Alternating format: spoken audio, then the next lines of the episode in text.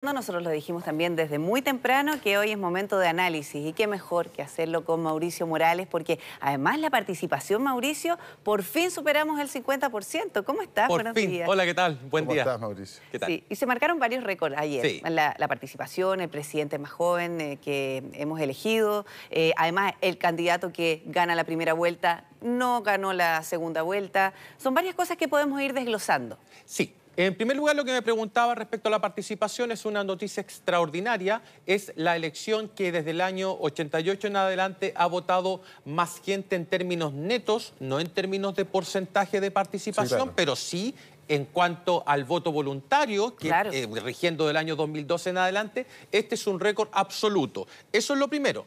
Pero lo segundo, que a mi juicio es mucho más relevante que lo primero, es la composición de la participación.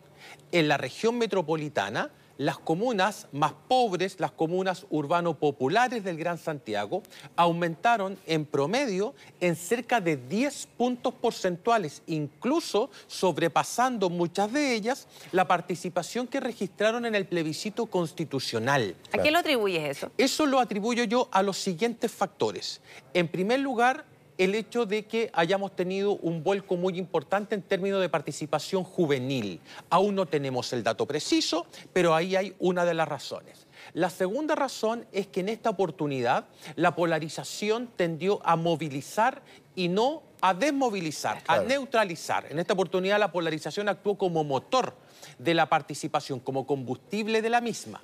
Y en tercer lugar, el hecho de que en estas comunas populares el candidato Gabriel Boric particularmente hizo una campaña en terreno que es digna de ejemplo, a diferencia de José Antonio Caz, que se basó única y exclusivamente en, en alcaldes como Codina o Carter en Puente Alto y La Florida respectivamente, consiguiendo resultados extremadamente magros. Bueno, hasta fue a Estados Unidos, que también ahí perdió días valiosos de campaña. Eh, si uno hace memoria, el, domingo cuando Gabriel Boris llega segundo en la, primera vuelta, el día lunes fue de una autoflagelación de todo el sector, digamos, eh, con un hashtag que no voy, puedo decir acá en pantalla que había en Twitter, pero además, eh, fue como de, hagamos el mea culpa, digamos, pongámonos de, rodillas y peguémonos así con, ¿ah? ¿Qué, hicimos mal? Pero ya el día martes partió como una tromba. Eh, la campaña de Gabriel Boric. En cambio, José Antonio Cast esa semana se fue a Estados Unidos, pasó el episodio de Johannes Kaiser y pasaron un montón de cosas, digamos, que, que, ya uno sentía, uno sentía la percepción de que Gabriel Boric iba un paso más adelante en la campaña de segunda vuelta. Yo creo que la campaña de segunda vuelta, donde modera el, eh, no sé cómo lo ves tú, en realidad tú tienes que hacer el análisis, no yo, pero modera el discurso, eh, deja de hablar de compañeros y compañeras, deja de hablarle a su, a su, a su, nicho, a su nicho duro, sino que se empieza a abrir a otros nichos y también empezaron a caer los apoyos de manera rapidísima. O sea, en una semana Gabriel Boric tenía el apoyo hasta del expresidente Ricardo Lago. Sí, yo, yo coincido y suscribo a lo que tú acabas de decir que en términos eh, claros se transforma en lo siguiente. La coalición estrecha de apruebo dignidad, Partido Comunista y Frente Amplio, se extendió muy aceleradamente hacia los partidos más tradicionales de la exconcertación, que evidentemente no tenían de otra más que votar por Gabriel Boric, pero acá los gestos son muy relevantes, el presidente Lagos, la presidenta Bachelet, y esto se fue institucionalizando de manera, como dices tú, muy acelerada. Boric, cuando terminó la primera vuelta, hizo un discurso que no fue bien evaluado por la sencilla razón de que parecía que era el ganador de esa primera vuelta y había perdido esa primera vuelta. Y ahí comenzó a realizar un trabajo en terreno. Y otro dato adicional que nos sirve para complementar eso, Boric fue estrechando e incluso ganando en algunas comunas rurales, en, regiones, él estrechó muchísimo. Cuando acá habíamos dicho, la única opción que tiene CAS para ganar era aumentar la brecha en regiones y disminuirla en Santiago. Ocurrió exactamente todo lo contrario. Claro, la región metropolitana es, la clave para ganar. 40 fue CAS. Claro. O sea, y mm, por el otro lado, por el lado de, de los apoyos de José Antonio Cast, también fueron, si bien los partidos institucionalmente rápidamente se fueron para allá, Renovación Nacional y la UDI, Evópolis fue como, lo vamos a apoyar, pero, pero no queremos participar. Bueno, la misma tardanza de Sichel. No, Sichel nunca lo apoyó. O sea, en mi opinión, Sichel le dijo los nueve puntos para apoyarlo, más bien fueron por estos nueve puntos no te apoyo, digamos. Sí. A ver, hay varias cosas con Cast y a lo mejor se van a sorprender un poco con lo que voy a decir.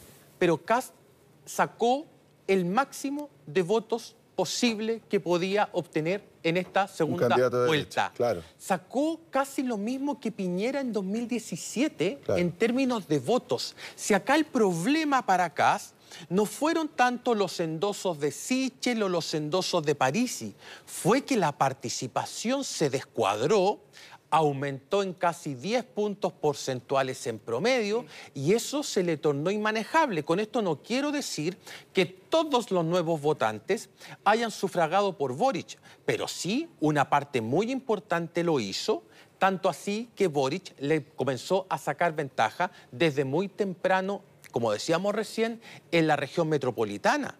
Eh, solamente como un ejemplo, La Pintana, que es una comuna que para el caso de los alcaldes vota en cerca de un 40 o 36%, ahora llegó al 50%. Maipú por primera vez está dentro de las comunas con mayor participación con cerca del 65%. Por lo tanto, acá hubo un vuelco del mundo popular hacia la candidatura de Boric y Kass, mira, si es que no hubiese ingresado ese millón doscientos cincuenta adicional entre primera y segunda vuelta, hubiese ganado la elección. Es lo máximo que pudo tener fue esto. No tenía de a dónde sacar más votos. Y en ese sentido, la campaña de Kass tiene que quedar muy tranquila porque se le hizo incontrolable el ingreso de nuevos votantes y ellos sumaron lo que tenían que sumar e incluso un poco más. Oye, Mauricio, eh, bueno, primero felicitarte, además porque fue increíble la proyección que tú hiciste. Nosotros estuvimos conversando aquí el viernes y tú ya nos dabas luces de que no iba a ser voto a voto. Que, mm, claro, sin conocer encuestas, porque no se pueden ya publicar dos semanas antes de las elecciones, tú no, mm, no, nos comentabas que la diferencia diferencia podía ser bastante contundente y además en el momento de la transmisión ustedes tienen un equipo que de verdad se pasaron y me gustaría que tú lo explicaras porque quisieron ser más prudentes y probablemente tú con el 3% pudiste haber dado por ganador ya a Gabriel Boric. ¿Cómo se hace eso? Con eh, Andrea Aristegui, que somos las duplas ahí en el, en el set, con el 3,67% inicial, yo le dije a Andrea, tenemos presidente electo, pero no podíamos eh, dar esa información de manera tan acelerada porque dentro de la televisión si no se, se, mata mucho la, la ilusión de todo. Y nos apoyamos también en un sistema que corresponde a eh, elegir o escoger eh, mesas predictoras a nivel nacional, mesas que hayan pronosticado muy bien el resultado de la elección en primera vuelta. Las escogimos, las seguimos acá en el canal y fuimos haciendo el voto a voto con esas mesas. Cerrado ese voto a voto, el resultado nos arrojó 55 y fracción y 44 y fracción, que mm. finalmente lo que se reprodujo. Claro, era un riesgo decir, esta es la predicción mega no, lo quisimos hacer para la próxima, a lo mejor lo hacemos, pero también hay un, problema de, timing, porque declarar ganador a alguien tan temprano... La, prudencia obliga. Sí, obliga, sí. Prudencia obliga, eso Pero lo hicimos con el 13, 67%, ya, ya, con el 13% tú habías dado por ganador a, Gabriel Boris. la diferencia era muy amplia. Era demasiado amplia, sí. la verdad es que fue... Eh, no a esta altura como que uno no se sorprende tanto con el diario el lunes, como dicen, eh, es más fácil. Sí, es súper fácil. Pero efectivamente, eh, si uno hace dos semanas hubiesen dicho esta diferencia, la verdad es que yo creo que ni en el comando Gabriel Boric se lo habrían esperado. Sí, ellos también estaban ¿Se acuerdan cuando discutíamos sobre la matemática versus la estadística? Que lo discutimos acá y decíamos que la matemática me indicaba que no había forma de que ganara José Antonio Caz, pero la estadística nos hacía dudar un poco por la sencilla razón de que había mucha encuesta eh, dando vuelta y uno se confunde un poco y, comienza a mirar esos datos, pero si mirábamos la matemática, eh, no había dudas de que iba a ganar Boric con un margen, como decías tú, más o menos significativo. No, Mauricio, agradecemos que hayas estado aquí durante tanto tiempo, tantas elecciones juntos, ¿cierto?